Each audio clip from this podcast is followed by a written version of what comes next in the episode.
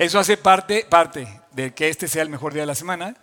Además, este, pues compartimos la palabra de Dios que se me hace increíble. El día de hoy es uno de esos días que los quiero felicitar por sintonizar este canal. Qué bueno que se conectaron. Porque hoy es un día en donde vamos a ver una enseñanza que a mí eh, siento que es de esas cosas que nos sirven para aplicarlas en nuestra vida real. Este, Samuel es de nuestro penúltimo episodio de la serie. Aunque hoy se titula Saúl, no vamos a hablar de Saúl, vamos a hablar de Samuel.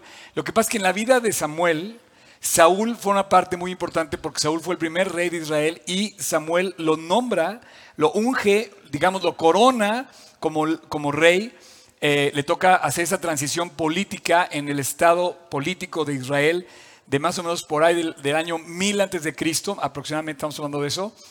Y hoy continuamos con el viaje que hicimos a Israel la semana pasada. Nos fuimos como una hora eh, a, Israel el año, la semana pasada a eh, ver el recorrido que hizo el arca desde que Dios le pide que la construya el tabernáculo y el arca en el monte Sinaí hasta que llega a Jerusalén todo ese trayecto que pasa en el desierto, los 40 años en el desierto, cruzan el Jordán, conquistan Jericó y toda la tierra de Canaán. Y todo ese trayecto aparece ahí, lo puedes checar en mi página, oscarsotes.com, ya está todo arriba. Pero además, este, eh, este, este, este, recorrido se me hace increíble porque toda la Biblia es un recorrido eh, histórico, real.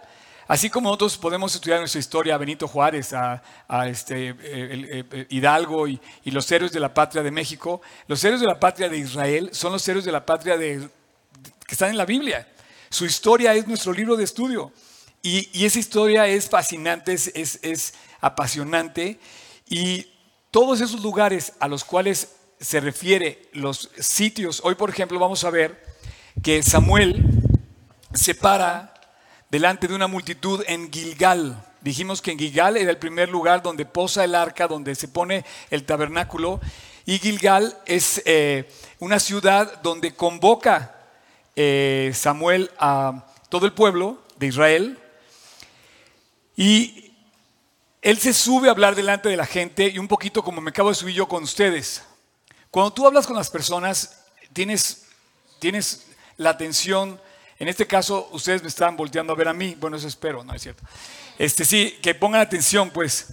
Pero tú imagínate que todo el pueblo está esperando un anuncio, hay tensión en el ambiente, porque le acaban de decir a Samuel que ya no lo quieren, que ya no quieren que sea el gobernante político y que quieren que pongan a un nuevo gobernante.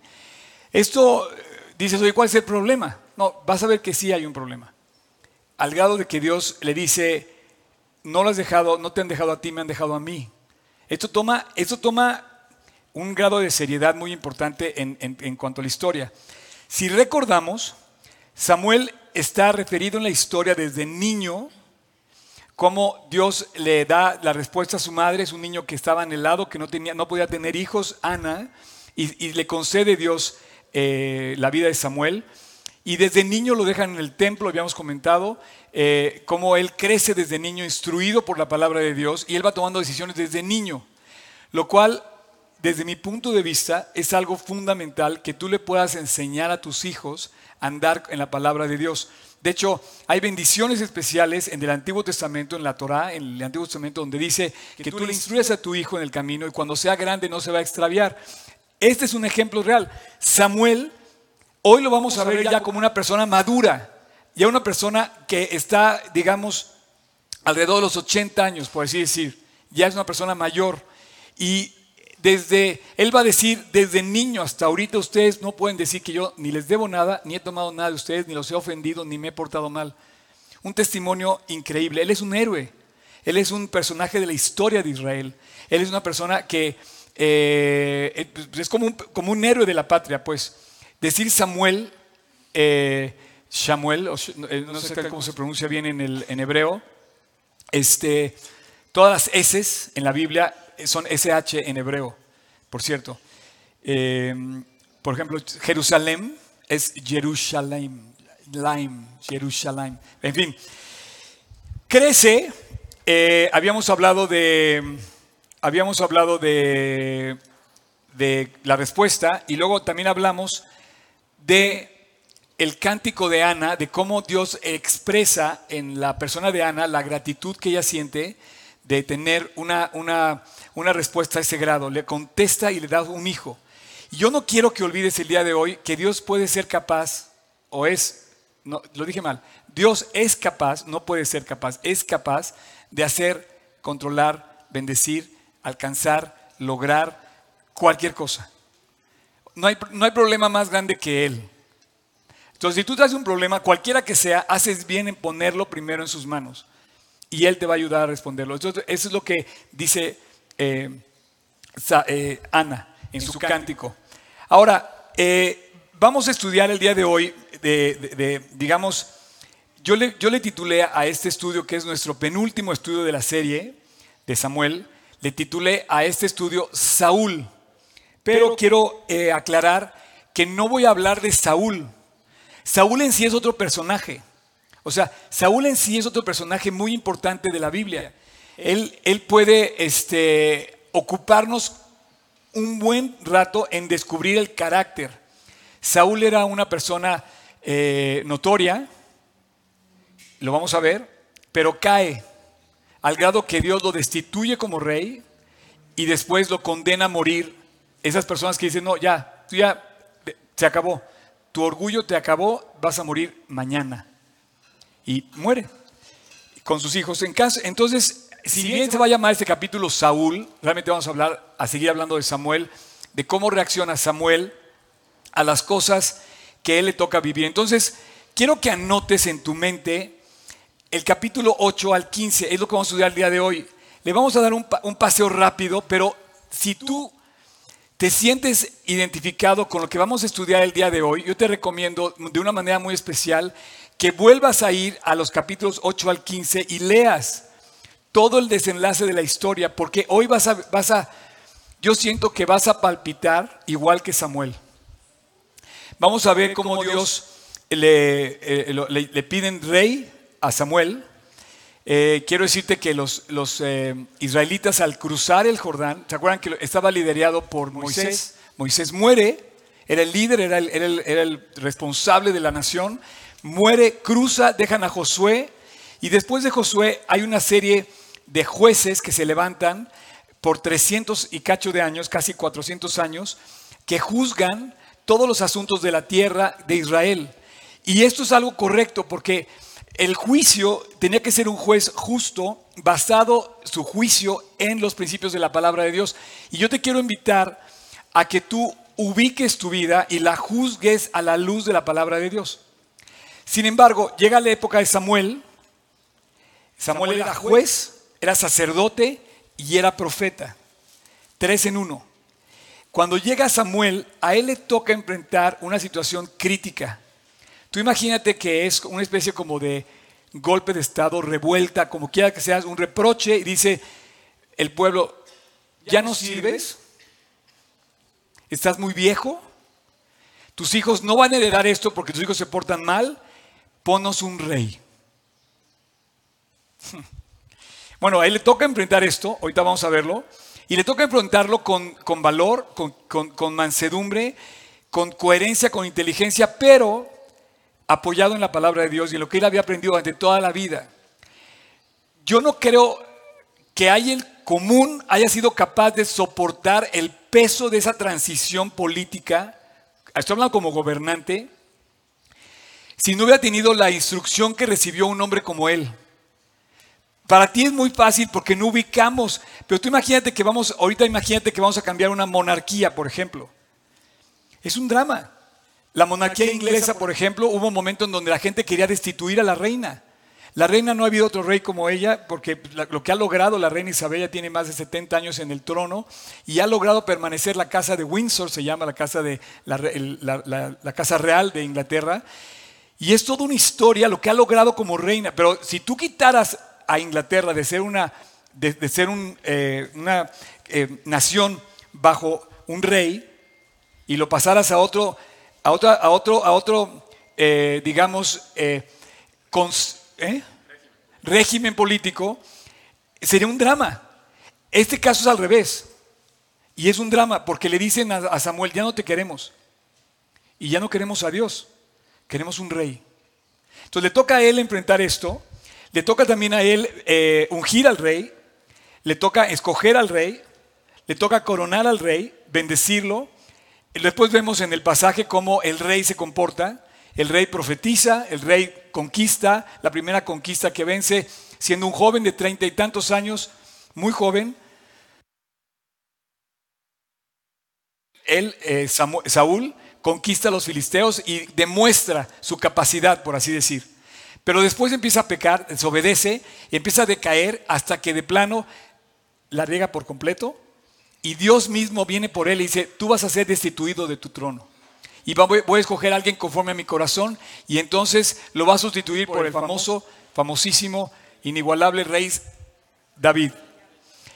Y bueno, eh, finalmente eh, hace la famosa eh, batalla con los de Amalek, él peca, desobedece y Dios lo condena, hasta la, hasta la adivina de Endor va, a, preguntar. Pero yo te, pido que te imagines un poco en esta transición política, el, el, revuelo político que había, la tensión que había, y de repente los convoca a Gilgal, Gilgal es cruzando el mar el, río Jordán, del lado oeste del río Jordán, poco al norte, cerca de Betel, y lo convoca ahí, se para delante de la gente, y yo te puedo imaginar, no me puedo imaginar ese día, no sé si fue un trago amargo en la viga de Samuel.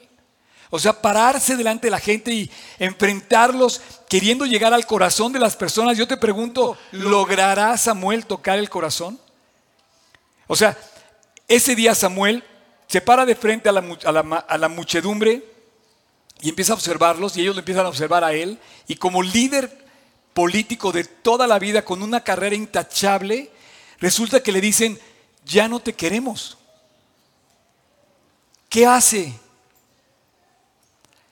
Y bueno, este hombre fiel por décadas, de toda su vida, profeta y juez a la vez, eh, convoca a la nación a Gilgal y yo te pregunto, logrará tocar el corazón, porque yo creo que de eso se trata. Yo estoy parado aquí hoy delante de ti y yo lo que quiero es tocar tu corazón. Yo quiero, porque si no toco tu corazón, no yo, la Biblia tiene que tocar tu corazón porque esto funciona en el corazón. Es donde tú tomas las decisiones, es donde tú diriges tus cosas y es donde se produce todo lo que haces. Y Dios quiere tocar el corazón de las personas y yo creo que ese día que se para con Gilgal fue un trago amargo en la vida de Samuel. Sin embargo, él lo enfrenta con la serenidad de un hombre de Dios, sabiendo que Dios estaba con él. Lo enfrenta, se para delante de esto y estamos delante de la siguiente pregunta.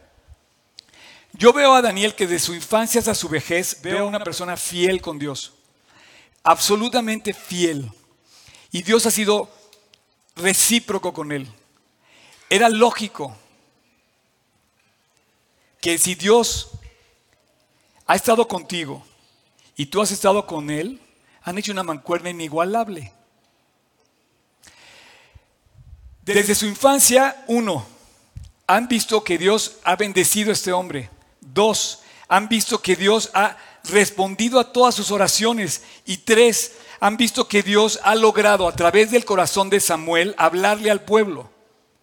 O sea, la infancia de este joven empieza a tener una trascendencia porque, como Pablo le dice a Timoteo, oye, nadie tenga poco tu juventud, sino sea un ejemplo y empiezas a ver a un hombre destacar. Yo eh, creo que no hay nada más increíble que tú veas un joven tomando decisiones valientes, de adulto, coherentes, maduras, sensatas, que lo, que lo dirigen hacia despegar. Y te, y te, enorgullece y te alegra como padre o como maestro ver a tus hijos andando en la verdad, dice Juan, ¿no? Entonces, esto es fascinante, esto es, esto es fascinante lo que estamos enfrentando de verdad. Él se para delante de la, de, de, la, de la multitud y él sabe que Dios le ha contestado, que Dios lo ha bendecido y que lo ha usado. Y lo dice en primera de Samuel 12, versículo 20, Dice, Samuel respondió al pueblo, y fíjate cómo le habla, le dice al pueblo, no tengas miedo, por favor, si quieren poner el versículo, no tengan miedo, es verdad, ya cometieron esta maldad, pero a pesar de eso, ve, el corazón de este increíble personaje Samuel hacia su pueblo. A pesar de eso, no se aparten del Señor, sino síganlo.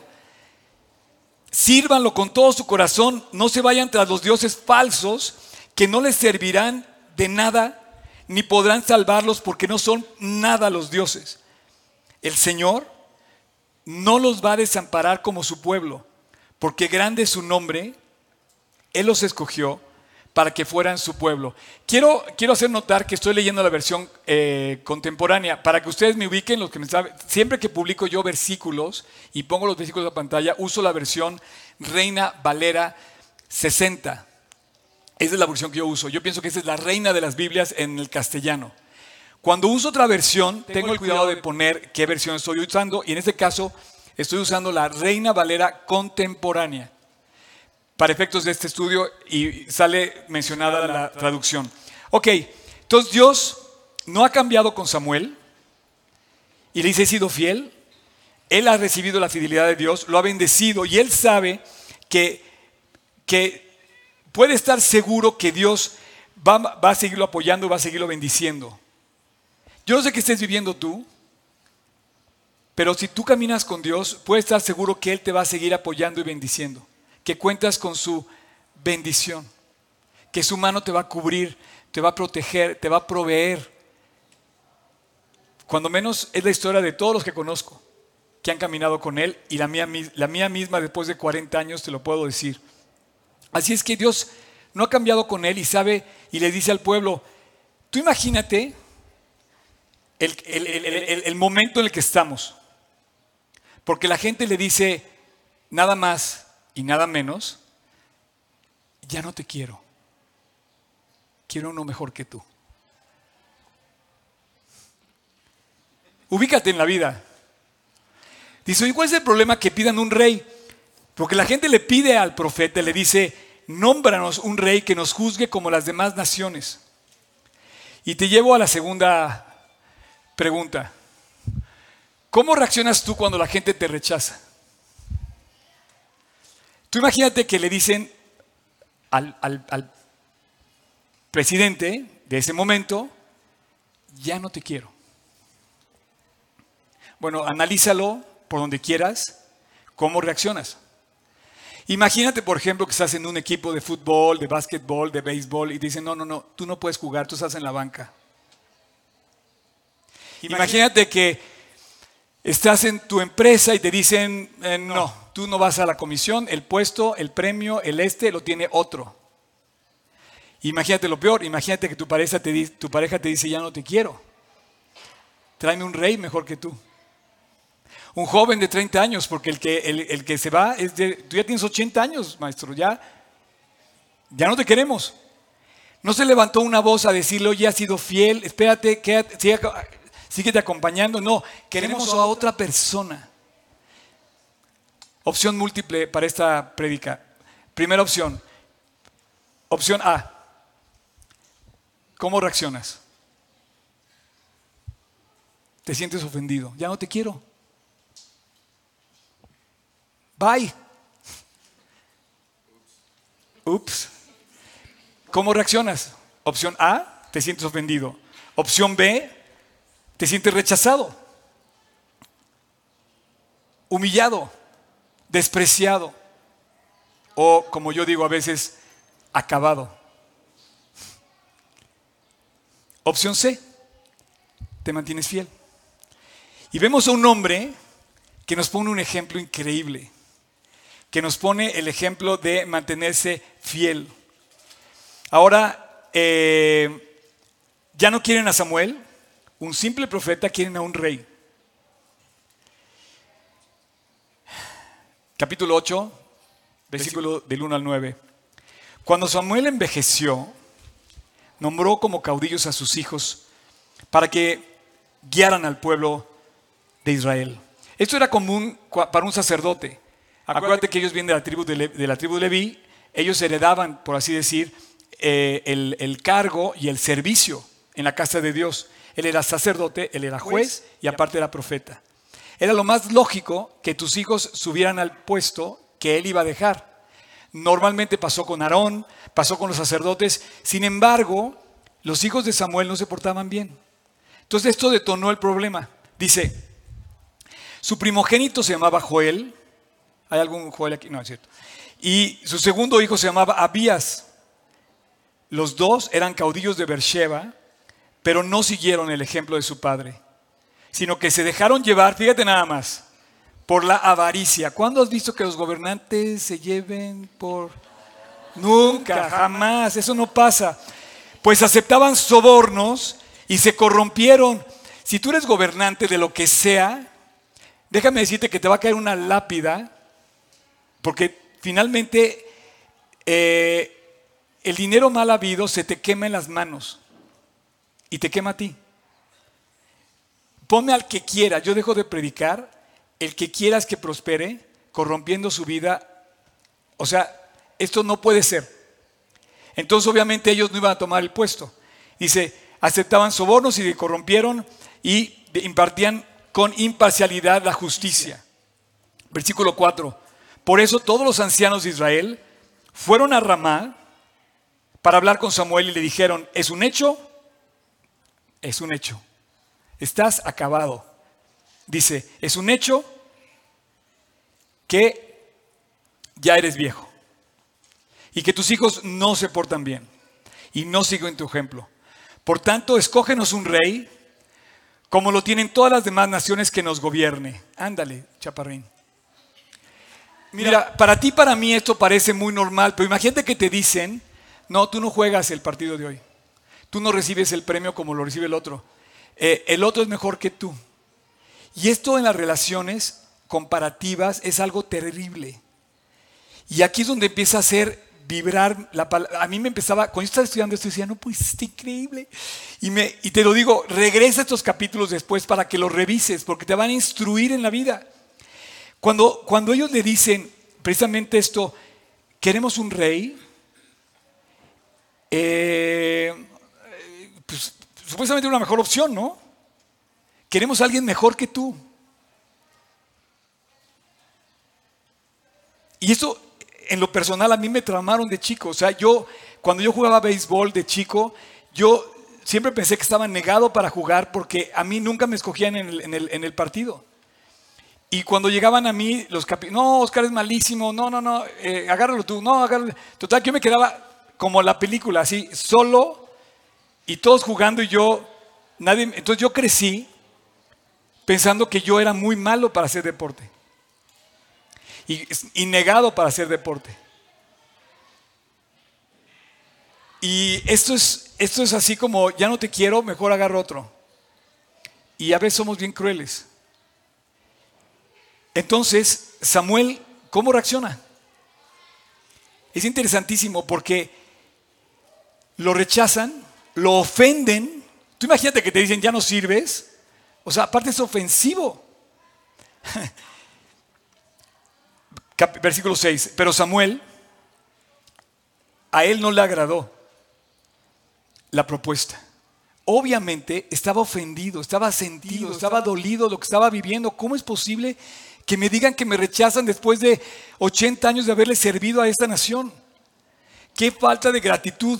Dice, para dar al pueblo un rey que los gobierne, entonces oró a Dios. Y el Señor le dijo, atiende todas las peticiones que te hagan, porque no te están rechazando a ti, sino a mí. A mí. Porque no me quieren. No quieren que yo reine sobre ellos. Versículo 8. Están haciendo contigo lo mismo que han hecho conmigo desde siempre.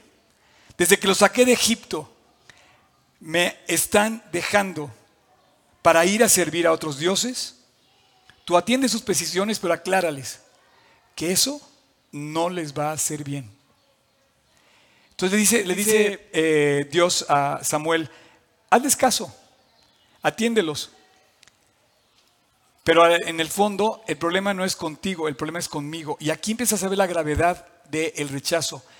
Le estás diciendo a Samuel, tú que eres el juez, que juzga conforme a la palabra de Dios, ya no quiero que seas mi juez.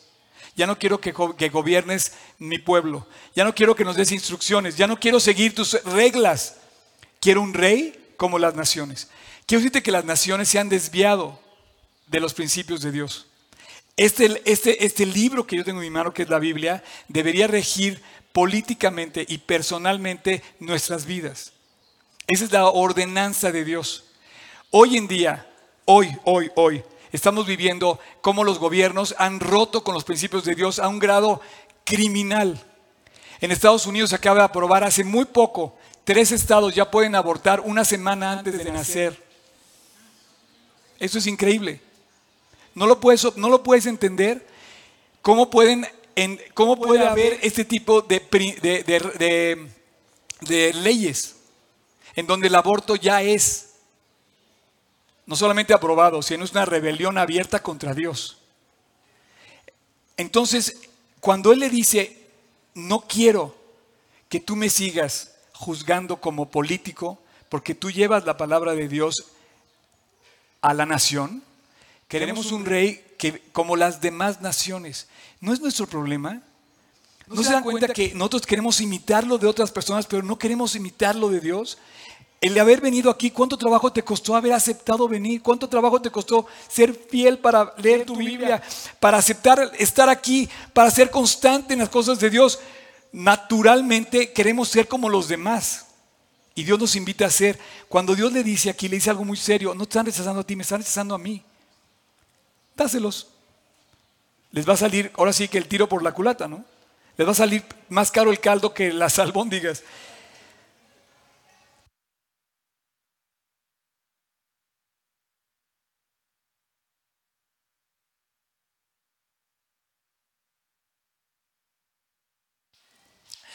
No tienen entendimiento para darse cuenta que lo que están pidiendo es una falta de respeto a Dios y a Samuel.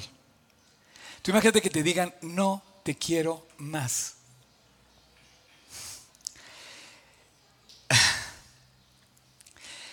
Ya no tiene autoridad, ya su autoridad está caduca, por así decir, y en realidad están rechazando a Dios. Mi pregunta es, ¿logrará eh, Samuel hacerles entender? No, no lo va a lograr.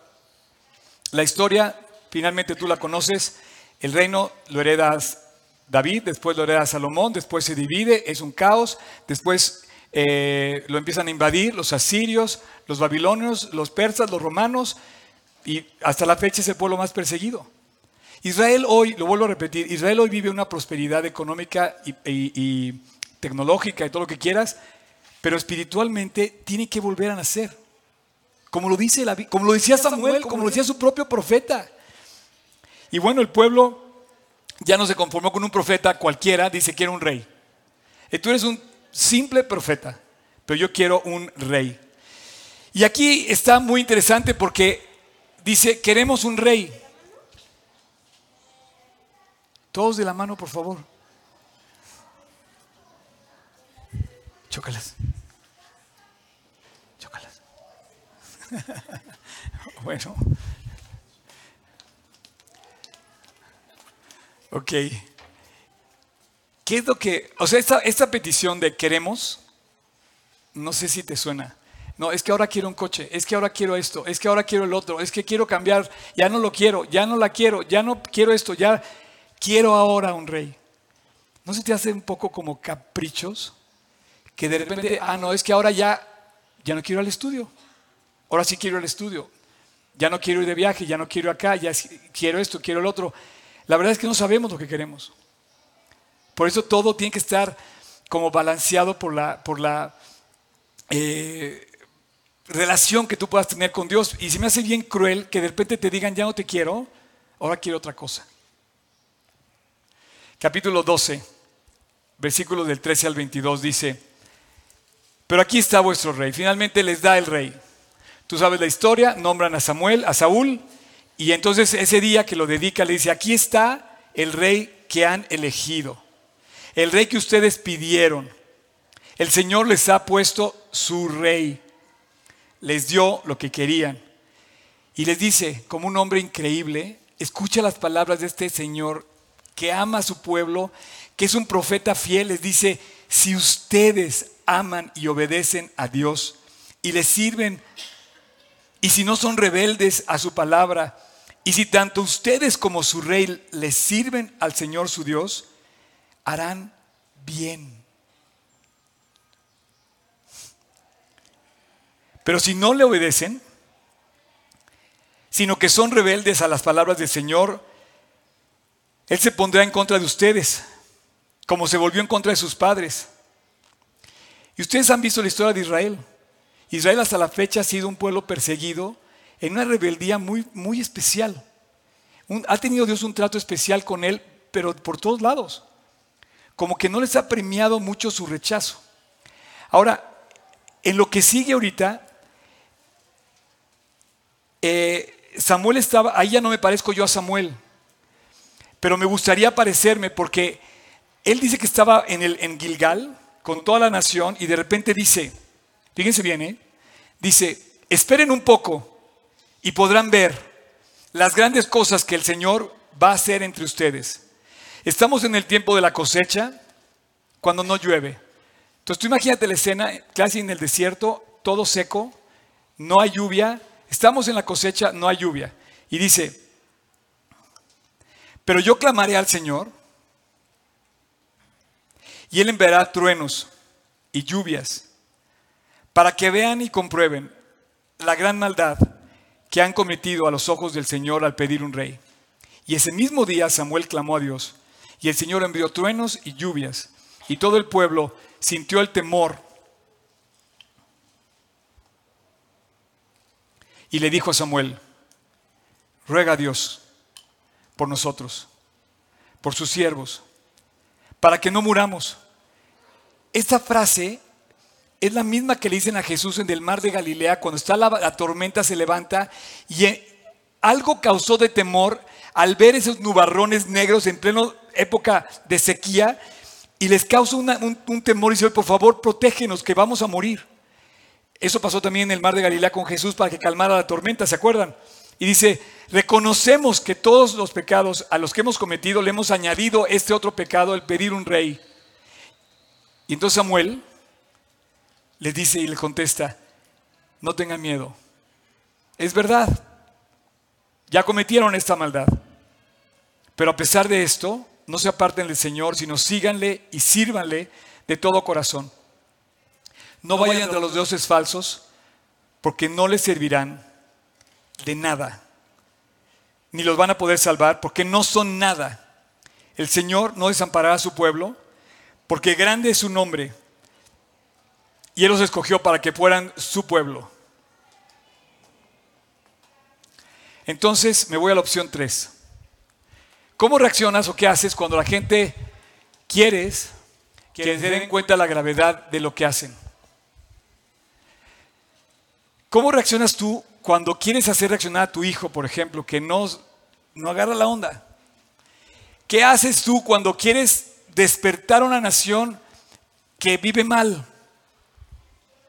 Opción A, le gritas.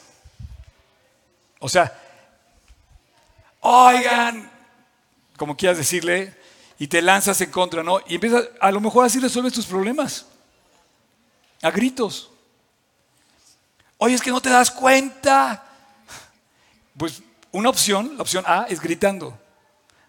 Bueno, si, gritas más fuerte que la otra persona, pues igual vas a lograr, pero no creo que logres mucho. Opción B, te enojas. Cuando tú quieres hacer algo que no te, que no te responden, o sea, imagínate, dicen, oye, quieren otro rey, me quieren quitar, estoy ofendido lo que me acaban de decir. Entonces tengo la primera de gritarles, enojarnos, eh, este, enojarme o opción C, pedir que Dios traiga las nubes. ¿Sabes? Esto se me hace increíble. Tú tienes las, tú tienes, en, esta yo quiero que tú contestes. ¿Qué harías tú cuando quieres hacer reaccionar a la persona? ¿Gritas, te enojas o oras? En tu, en tu mente contesta, contesta tú qué opción tomarías. Es, es una prédica de opción múltiple. Puedes poner, no puse todas las anteriores o ninguna de las anteriores. Faltó aquí. Pero él escoge no enojarse, no ofenderse, no tomarlo personal, no gritar, y le dice, van a ver lo que voy a hacer, voy a clamar a Dios y voy a hacer que esto se, vuelva y van a ver lo que le voy a pedir a Dios. Tú imagínate la paz que no tiene este hombre cuando podía pedirle a Dios que trajera nubes y la traía. Se sentía con una seguridad diciendo, Dios, tengo la confianza que tú estás conmigo. Me acuerdo que la oración, a veces, y te lo paso de tip, si eres papá, o si eres, eh, tienes un roce con alguien, por ejemplo, a lo mejor odias a alguien. Digo, a menos que no seas terrícola, no sabes lo que es eso. Pero a lo mejor estás, dices, oye, qué mal me cae este cuate, o cuánto me traicionó esta persona, o no le voy a perdonar nunca lo que me hicieron. Tienes tres opciones, enojarte, gritarle, pelearlo, hacerlo picadillo, o pedirle que le caiga una tormenta. Que lo haga reaccionar. Y muchas veces a la gente que amas, te lo digo en serio, muchas veces a la gente que amas puedes pedir para que algo le pase. Nunca se va a olvidar una, una señora que yo amo como un testimonio de Cristo, que tiene más de casi 50 años en la fe, una señora fiel. Cuando yo era un jovencito me, agarraba a bibliazos, yo le daba la vuelta porque digo, no, ahí viene tu mamá, no quiero hablar con ella porque me va a agarrar a bibliazos. Después me hice su amigo y, y conservo su amistad hasta la fecha. Una señora con un testimonio increíble. Tiene siete hijos y me acuerdo un día que hace muchos años, hace casi 35 años, eh, uno de sus hijos, un rebelde, de esos que no existen, este, se fue de su casa, compra su coche, le va súper bien, empieza a ganar dinero, se hace, hace su vida como quiere y traía hace 35 años, los que se acuerdan del Galaxy 500, se acuerdan que era lo máximo. ¿Quién tiene un Galaxy 500 aquí? Ah, ¿verdad? que eran una nave y bueno, a las 3 de la mañana un día llega el cuate con el Galaxy 500 hecho trizas, sangrado, después del accidente, ya sabes, hasta atrás, el cuate, el rebelde, con el, pues la típica historia, ¿no? Chocado, hecho, pedazos, perdió lo que tenía, ya sabes. A las 3 de la mañana encuentra a su mamá hincada de rodillas orando por él. Ella no oró por nubes, ella oró porque Dios tratara con él. El chavo se convierte y hasta la fecha vive para Cristo. Cuando le dice, mamá, acabo de chocar, ella la encuentra de rodillas y le dice, gracias a Dios, mijito. Me acuerdo que le dijo el chavo, mamá, ¿cómo me dices que gracias a Dios? Pues estaba pensando para ver si a solo así reaccionas. Entonces yo no sé si te interesa el, el, tip que te está dando Dios, pero te da tres opciones múltiples a escoger. O, te, enojas, o gritas, pataleas, berrinche o oras. Continuamos con la historia ya le dan el rey. Resulta que ya tiene el rey, o sea, ya, ya escogieron al rey. El cuate es el cuate más apuesto de todo Israel, es el flamante último modelo, todo brillante, reluciente, ojo azul, dos metros de alto, fuerte, 30 años. De verdad, dice 1 Samuel 10, 24. Y Samuel le dijo al pueblo, ante ustedes está vuestro rey. Ante ustedes está el hombre que el Señor ha elegido. Y como pueden ver, no hay otro en todo el pueblo, no hay nadie que se le compare. O sea, Dios escogió a una persona de verdad increíble. Y el pueblo lo aclamó alegremente y gritó, viva el rey. Resulta ser que el nuevo modelo, pues sí lo escogió bien, aparentemente. Entonces vamos a la pregunta 4. Ahí tienes el rey. Cuando nombran al rey, ¿cómo reaccionas tú? Cuando nombran a alguien como líder, los líderes tenemos un problema. O uno están muy guapos, otros están muy feos. Uno está muy gordo, otro está muy flaco. Uno está muy alto, otro está muy chaparro. Uno está güero, el otro es moreno. Uno, uno habla bonito, otro habla feo. A uno no me gusta, me voy a uno mejor. Tengo una iglesia, me voy mejor a la otra. Y andamos como chapulines escogiendo al líder. Y eso se me hace chafísima. Chafísima. Entonces, escogemos al rey, tenemos opción A. No, está muy joven, él no va a poder con el paquete. Opción B. Oye, no, sí, sí puede. Y opción C. Lo ignoras. Cuando tratas con los líderes, por ejemplo, vayamos con el presidente de cualquier país, le echas porras, lo maldices o lo ignoras. No hay, no hay más, más que esas. Y tú y yo estamos llamados a soportar la vida de la nación donde vivas. Y si me está escuchando alguien en Francia o en China o en Rusia, tienen que orar por su nación. Y tú y yo tenemos que orar por nuestra nación. y tenemos que sostenerlo. No podemos ignorar quién está gobernándonos. Quien sea, tenemos que soportarlo en oración. A lo mejor tiene muchos defectos, a lo mejor tiene muchas virtudes, pero eso depende de ti y de mí guardar en oración al rey. Entonces le conceden el rey y el rey de repente hubo quienes dijeron, ¿sabes que hubo gente que dijo, no, este cuate no sirve para nada? Dice que Saúl lo escuchó y que lo guardó así. E hizo como que no había... Si tú lees el pasaje, dice que Saúl escucha y que dice, parece, dice que hizo como si no lo hubiera escuchado. Pero él lo tenía guardado para, para la siguiente batalla que iba, a enfrentar. Así es que Samuel, cuando muestra al rey, muestra una actitud positiva, de un servicio fiel, que desde niño permanece hablando positivamente de todo porque ve a Dios con él y hasta grande madura y hace lo mismo. ¿No? Y entonces le dice, miren, vean este hombre, este eh, es increíble, no hay nadie como él. Y bueno, pasamos a la siguiente parte de mi plática. Primera de Samuel 12, del 1 al 4. Y dice que Samuel habló ahí en esa, en, esa, en esa, congregación enorme, habló al pueblo de Israel y le dice, he aquí que he oído vuestra voz en todo cuanto me habéis dicho y os he dado el rey. Ahora pues, he aquí vuestro, vuestro rey va delante de vosotros, yo ya soy viejo, lleno de canas, pero mis hijos están con vosotros y yo he andado delante de vosotros desde mi juventud hasta este día. O sea, me encanta porque me, ubico con Samuel y ustedes, algunos me conocen, otros no me conocen, pero muchos me conocen desde, desde muy chico y otros han visto mis errores, otros han... Y yo, saben mi vida. Y entonces ya te la platican y cuando alguien te cuenta, no, sabes que eso no hace Oscar, y te pueden levantar falsos, pero cuando te conocen, pues qué padre que tu vida la conozcan, que sepan tus puntos débiles también. O sea, yo no estoy perfecto, pero, pero conocían a Samuel. Y entonces él dice, ustedes han oído, visto todo lo que he dicho, todo lo que he hecho, ah, saben quién soy, me conocen. Qué increíble. Qué increíble tener un líder que tú conoces. Increíble. Dice, he aquí, díganme, atestiguad contra mí delante de Dios y delante de su ungido, si he tomado buey de alguno, si he tomado asno de alguno, si he calumniado a alguien, si he agraviado a alguno, o si de alguien he tomado cohecho para cegar mis ojos con él y os restituiré lo que, me, lo que les haya robado. Entonces dice, dime, dime si yo te he hecho algo.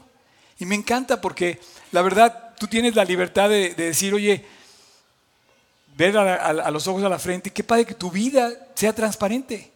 Me encanta el cuate, me encanta Samuel. Y termina diciendo que todos le contestan y le dicen, nunca, jamás nos has calumniado ni agraviado, ni has tomado nada de nadie. Qué increíble la forma en que reacciona este cuate. Porque está aquí en medio de un rechazo, está en medio de una, de una posición donde él ya no lo quieren y de repente sucede que nos pone otro ejemplo, Samuel lo rechazan. Les pone el rey. Tú imagínate que escoge al mejor cuate. Y entonces de repente el anciano pone al joven y dice, ese es vuestro nuevo rey. Lo bendice, dice que le da un beso, lo unge y, le muestra su aprecio. Entonces imagínate la historia. Yo estoy desechado, yo no sirvo, yo estoy acabado, me voy para atrás, me, me escondo, me voy, se acabó mi vida y deja el nuevo. ¿Cómo reaccionas tú? Yo mi pregunta es ahora, ¿cómo reaccionas cuando estás decepcionado? Opción A. Oras por los demás. Opción B. Tienes celos en tu corazón. Y opción C. Tienes amargura. Entonces, este cuate se baja del estrado, sube al nuevo rey y se va sin amargura. Y él dice que se compromete a orar para siempre por el pueblo. Qué increíble que tú puedas ver prosperar a alguien a la que tú ayudaste a prosperar y lo sepas impulsar para despegar y correr más alto que tú, o más lejos que tú, o más, que logre más que tú. Él siguió cumpliendo, siguió, siguió previendo, siguió advirtiendo, siguió animando, siguió orando. Literalmente dice, 1 Samuel 12, del 21 al 24, dice, no os apartéis en pos de vanidades que no aprovechan ni libran porque son vanidades. Pues Dios no va a desamparar a su pueblo por su grande nombre, porque Dios ha querido haceros pueblo suyo. Así que, ve lo que dice, cómo reacciona. Lejos esté de mí que yo peque a Dios, dejando de orar por vosotros. Así que lejos sea de mí que, que peque yo contra Dios, cesando de rogar por vosotros, antes os instruiré en el camino bueno y recto. Qué cuate más increíble. En lugar de ofenderse, de reaccionar en contra, de enojarse, dice, voy a orar por ti, voy a mantenerme fiel a ti, voy a mantenerme a tu lado luchando por ti. Qué increíble. Y dice el versículo 24, solamente temed a Dios y servirle de verdad con todo vuestro corazón pues considerar cuán grandes cosas ha hecho Dios con vosotros. Increíble. Dice Dios, piensa todo lo que has recibido de Él y dale gracias. Y termino mi última presentación con esta pregunta. ¿Cómo reaccionas tú cuando otra persona recibe el nombramiento que tú esperabas? No sé si te das cuenta, pero Él deja de gobernar y sube a un nuevo gobernante. Y yo te pregunto, eh, es un poco parecido al anterior, ¿no? Porque eso te puede pasar en el trabajo, te puede pasar en casa, te puede pasar en la calle, te puede pasar en donde tú ya dejas de formar parte de la ecuación. Y eso es terrible. Quiero decirte que para Dios nunca dejamos de formar parte de la ecuación. Cuando Abraham tenía 100 años pensó que ya estaba acabado y fue cuando comenzó el ministerio de Abraham. Para Dios eres especial, soy especial y nunca, pase lo que pase, nunca vamos a dejar parte de ser su especial tesoro. Pero para la gente somos muy crueles. Muy crueles.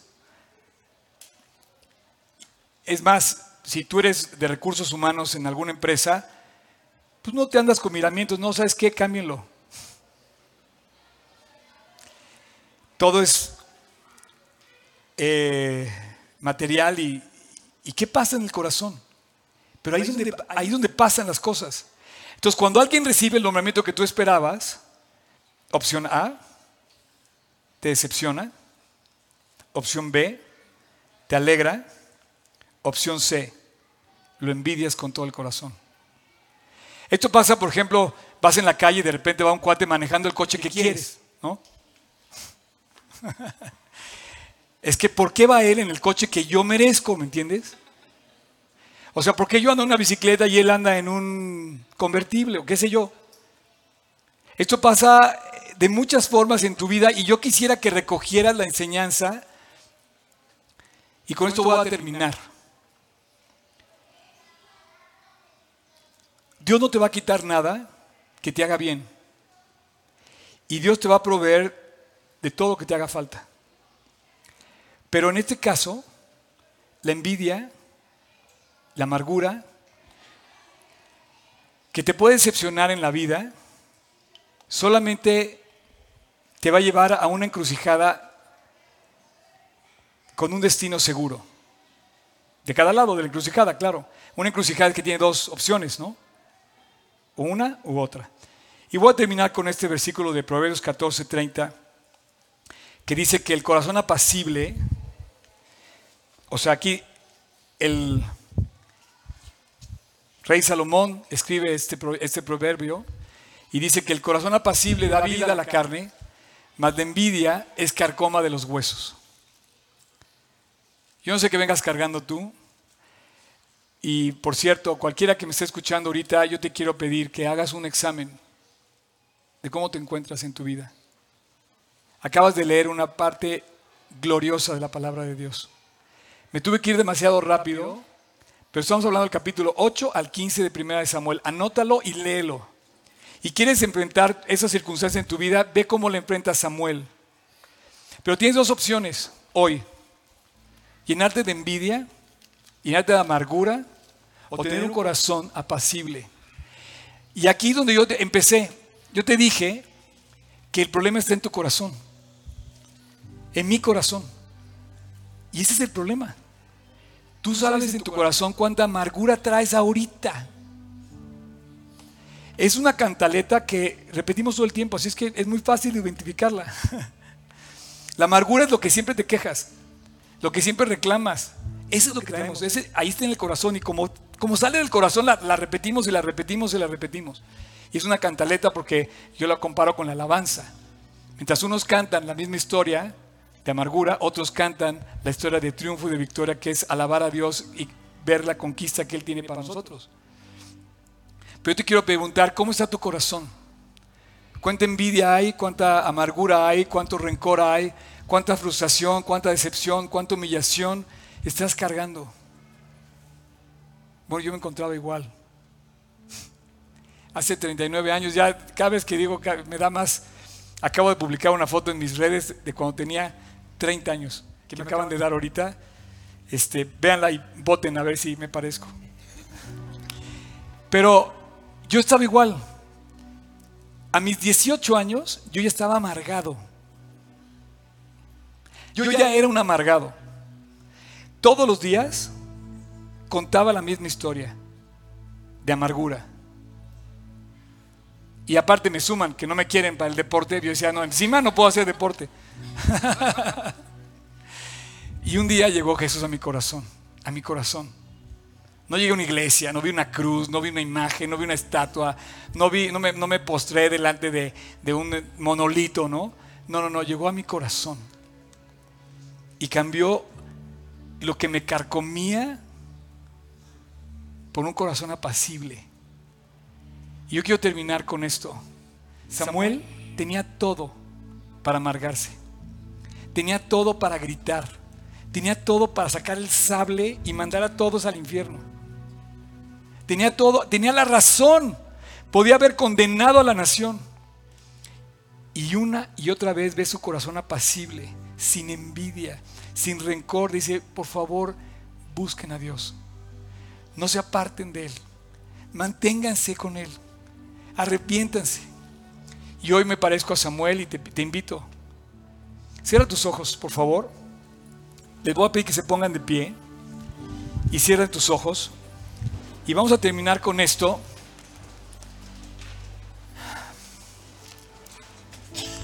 Así con tus ojos cerrados me encanta porque cuando cierras tus ojos solamente puedes ver dos cosas.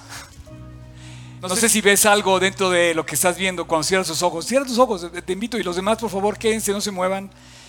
Esto es, esto es muy serio, la verdad, lo que quiero hacer contigo ahorita. Cuando tú cierras tus ojos, no puedes ver más que dos cosas. No puedes ver más que a ti. Y puedes ver tu corazón y a Dios. Y Dios está llamando hoy y te está invitando a que hagas cuentas con Él y que le digas todo lo que traes en el corazón y ahí cerrado tus ojos descubras lo que le tienes que entregar a Él. Y hoy yo te invito a que hagas la paz con Dios. Le entregues esta carga terrible que no puedes cargar, cualquiera que sea. Traición, dolor, en una palabra, pecado. Él pagó en la cruz por nuestros pecados para darnos salvación. Él logró en la cruz la victoria sobre nuestra maldad. Hoy es el momento, hoy es el día de salvación. Si tú no lo has hecho, hoy te invito a que hagas esta oración donde tú le pidas a Dios perdón y reconciliación con Él. Que hagas este intercambio de darle tu vida cargada y sucia para que te dé la suya con el plan que tiene para ti de paz, de salvación y de perdón. Si tú quieres, voy a terminar esta oración, esta reunión con una oración. Y ahí en silencio, pídele a Dios que cambie tu vida. Pídele a Dios que entre a tu corazón. Pídele a Dios que se, llegue, a ti en tu corazón y que ahí se quede a morar para siempre. Si tú quieres, en tu interior, esta es tu oportunidad. Vamos a orar en silencio. El que quiera, repita conmigo, Señor Jesús, gracias porque hoy me recuerdas que me amas. Gracias por la cruz, por haber ido ahí a morar en mi lugar. Gracias Dios porque hoy quiero hacer la paz contigo. Y desde el fondo de mi corazón, el día de hoy, te quiero pedir perdón. Quiero pedirte que me limpies y que entres a mi corazón y te quedes ahí para siempre. Jesús, entra a mi corazón. Jesús, límpiame. Jesús, lléname. Quítame la envidia, quítame el rencor, quítame el pecado. Transforma mi vida. Y a partir de hoy quiero seguirte todos los días del resto de mi vida. Gracias Jesús, porque tú conoces mi ser. Tú puedes ver mi interior. Y desde el fondo de mi interior, yo te pido que me cambies. Y a partir de hoy, seas mi Señor y mi Salvador personal. Te lo pido en tu nombre, Jesús. Amén. La muerte venciste, velo partiste, tumba vacía ahora está. Los cielos declaran, tu gloria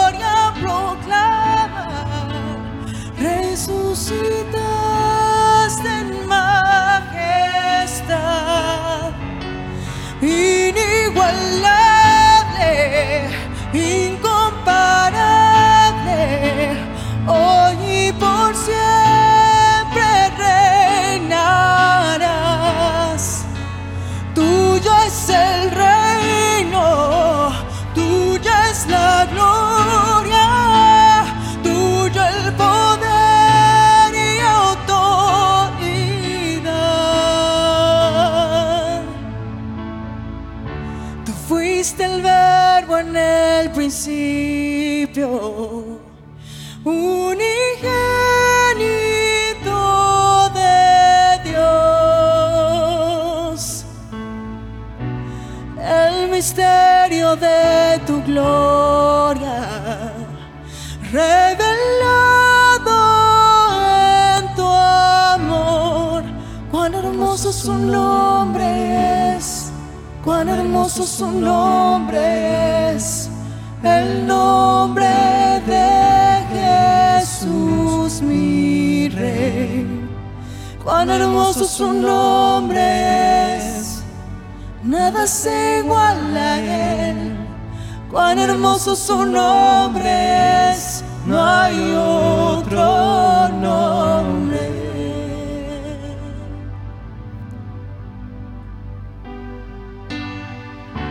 Dejaste el cielo por salvarme. Me viniste a rescatar mi transgresión tú perdonaste, nada nos separará. Majestuoso su nombre majestuoso su nombre es, el nombre de Jesús mi Rey. Majestuoso su nombre es nada se iguala a él. Majestuoso su nombre es, no hay otro nombre. Majestuoso su nombre no hay otro nombre.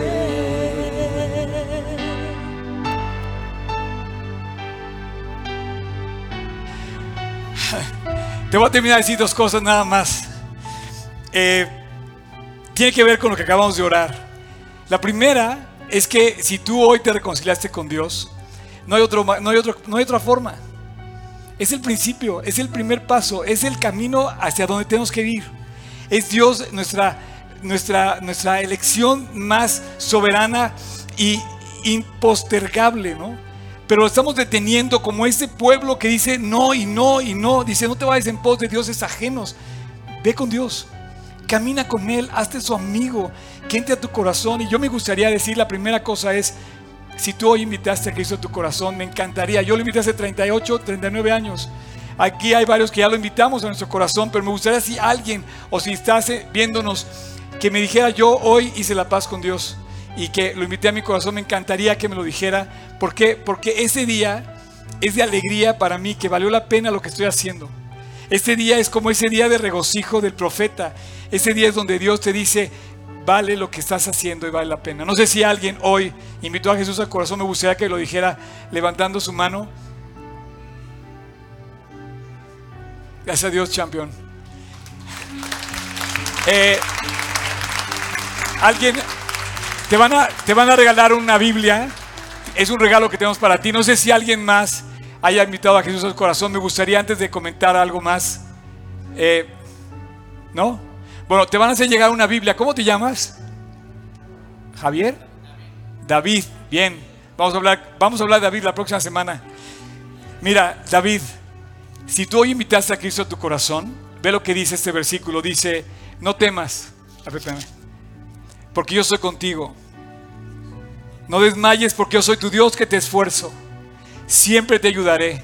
Siempre te sustentaré con la diestra de mi justicia. Esto lo, recibió Samuel un día.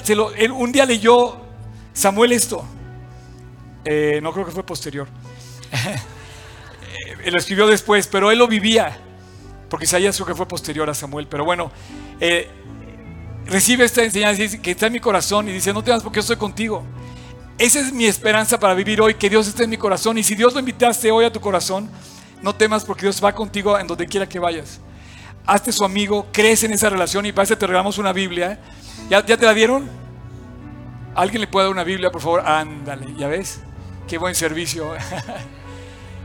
y la segunda cosa que les quiero decir a todos, yo no sé qué vengas cargando, pero checa por favor lo, lo especial del momento en la vida de Samuel con este rechazo, con esta ofensa, con, esta, con este desprecio que vive.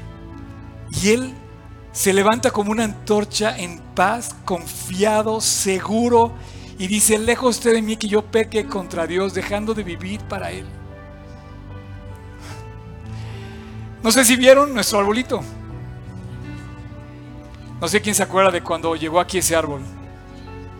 Era una cosita así hace cuatro años. Estamos por cumplir cinco años. Y yo lo puse aquí y les dije, este árbol va a reflejar un poco nuestro crecimiento como grupo, ¿no? Bueno, pues ya creció y no sé si se vaya a dar ahí porque no le va a dar tanto sol como allá. Es un olivo. Y, un olivo es, uno, es un árbol que resiste los embates de muchas cosas y del tiempo. Pero no sé si notan algo. Le tuvimos que poner dos varas para que no se fuera chueco. Resulta que creció demasiado rápido y necesita soporte. Qué simbólico es para mí que así es nuestro grupo. Tenemos que caminar soportándonos unos a otros, apoyándonos unos a otros para que no nos vayamos chuecos. Si hoy recibiste algo de esta enseñanza, es que tú debes de depender de Dios y apoyarte en Él. Dependerte de tu iglesia, de hombres fieles que te encaminen como Samuel. Depender de la palabra de Dios y de esa, madurez espiritual de la que no te puedes soltar para no irte chueco. Qué increíble ejemplo hoy me dio este árbol para reflejar lo que tú y yo tenemos que hacer toda la vida. Si tú te desvías, no vas a ningún lado. Si tú sigues creciendo, Dios tiene un plan para ti precioso inigualable, incomparable. No hay nadie como Dios. Por eso cantamos, por eso le adoramos, por eso cambiamos la amargura por esta esperanza de decirle Dios, no hay nadie como tú, caminas conmigo. David, felicidades. Hace 39 años tomé esta decisión Y 39 años después te cuento la historia. Dios es fiel, Dios es bueno y Dios es inigualable. Que Dios los bendiga.